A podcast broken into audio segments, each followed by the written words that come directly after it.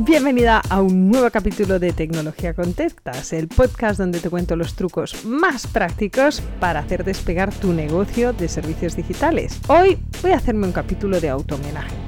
No he hecho ninguno, pero es que ya vamos por el capítulo 65. Flípalo, nunca pensé que llegaríamos hasta aquí. Y la verdad es que tengo que admitir que el formato podcast me está gustando mucho. Así que hoy quería hacerte un capítulo recopilatorio de datos para explicarte los datos reales de este podcast, cómo ha evolucionado en este año y un par de meses desde que lo creamos y qué se puede esperar y qué no se puede esperar. No tengo referencia, te voy a contar mis datos y voy a explicarte qué más mido en mis acciones de marketing para que no me quede un podcast sin contenido. Así que voy a empezar por número de capítulos, número de seguidores, cómo han evolucionado. Lo dicho, llevamos 65 capítulos de esta sección de tecnología con tetas donde hablo yo pero desde septiembre de 2023 hacemos dos capítulos del podcast a la semana, este de contenido y el de los jueves de entrevistas. Así que en realidad es el capítulo casi 100 de nuestro podcast. Y de ahí que hoy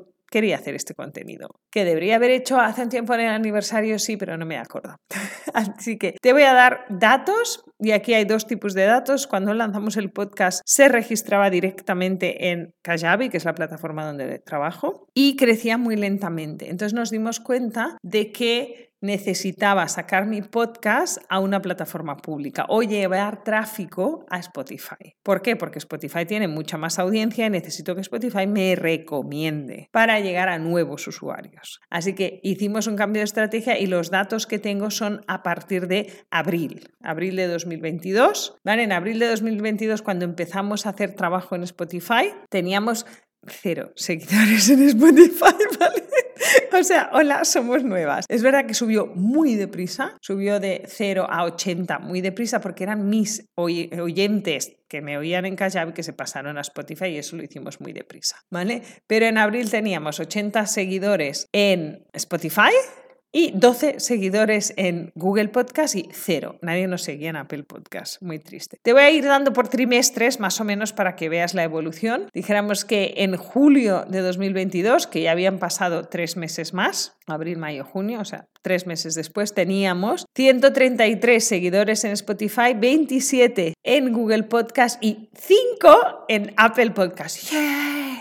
¿vale? Así que por lo menos aparecíamos en Apple Podcast. Y a final del año 2022, ¿vale? Para que tengas una idea de, cómo evolucionamos de 80, 12, 0, terminamos el año en 198, 60, 19. Tengo que admitir que la evolución de Google Podcast ha sido brutal. O sea, el crecimiento del últimos tres meses ha sido de 20 seguidores al mes, lo cual deduzco que es que Google Podcast le hemos gustado y nos va sugiriendo por ahí, porque no tiene correlación con el crecimiento de Spotify. El crecimiento de Spotify es muy lineal, es decir, cada mes más o menos entran 10, 12 seguidores, es muy constante. Eh, en cambio, el de Google Podcast ha sido muy exponencial y el de Apple también es como muy constante. Es como 1, 2, tres todos los meses, uno, dos, tres, ¿vale? Es decir, a final de año teníamos 19 y a final de enero teníamos 21. Pues eso, este es el tema, ¿vale? Pero en cambio en Google Podcast, en final de año teníamos 60 y a final de enero teníamos 71, o sea, el crecimiento es mucho más elevado. Y en Spotify ya hemos superado la barrera de los cientos, de hecho a final de enero teníamos 222, que es un número como muy bonito, ¿vale? Con lo cual hemos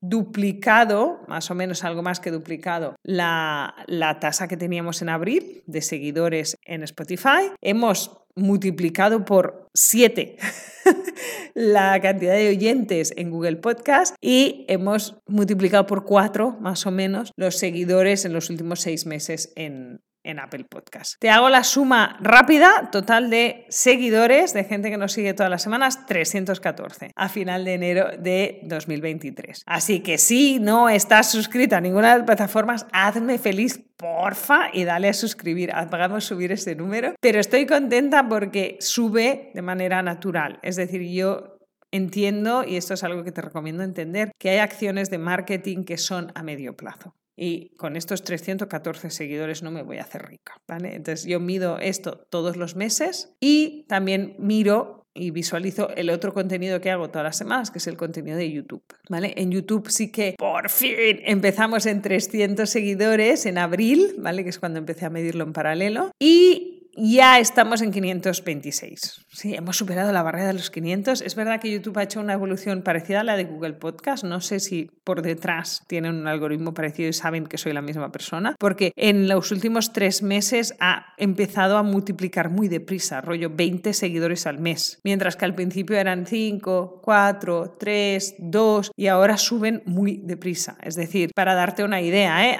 en diciembre de 2022 tenía 505 y a finales de enero teníamos 526, mientras que en abril teníamos 309 y en mayo teníamos 312. Es como que ha ido acelerando, YouTube ha ido acelerando, creo también a medida que habéis interactuado con el contenido, que ha habido push, que ha habido feedback, que ha habido comentarios y yo creo que YouTube me va como recomendando a más gente. Y finalmente, la última métrica que mido en estas dos acciones que estoy haciendo desde 2022, desde principios de 2022, que son YouTube y el podcast, que es generar material en audiovisual de manera constante con temas para técnicos, lo que sí mido a nivel más de rentabilidad o de conversión es gente que se suscribe a la newsletter. ¿Vale? Esta es la realidad. Aquí se mezclan no solo gente que viene de YouTube o de podcast, que acaban en mi web o en mi Instagram y se suscriben, sino que ha habido acciones de marketing intermedia, así que no es una correlación directa lo que hay, pero en, y aquí empecé a medirlo más tarde, así que desde junio más o menos estábamos en mil suscriptores, ya sabéis que tengo una lista muy pequeña, y ahora estamos como en 1500 y pico, 1520 creo que era esta mañana, así que hemos subido 500 suscriptores en seis meses, que no es una barbaridad y no todo es debido a el esfuerzo del podcast y del YouTube.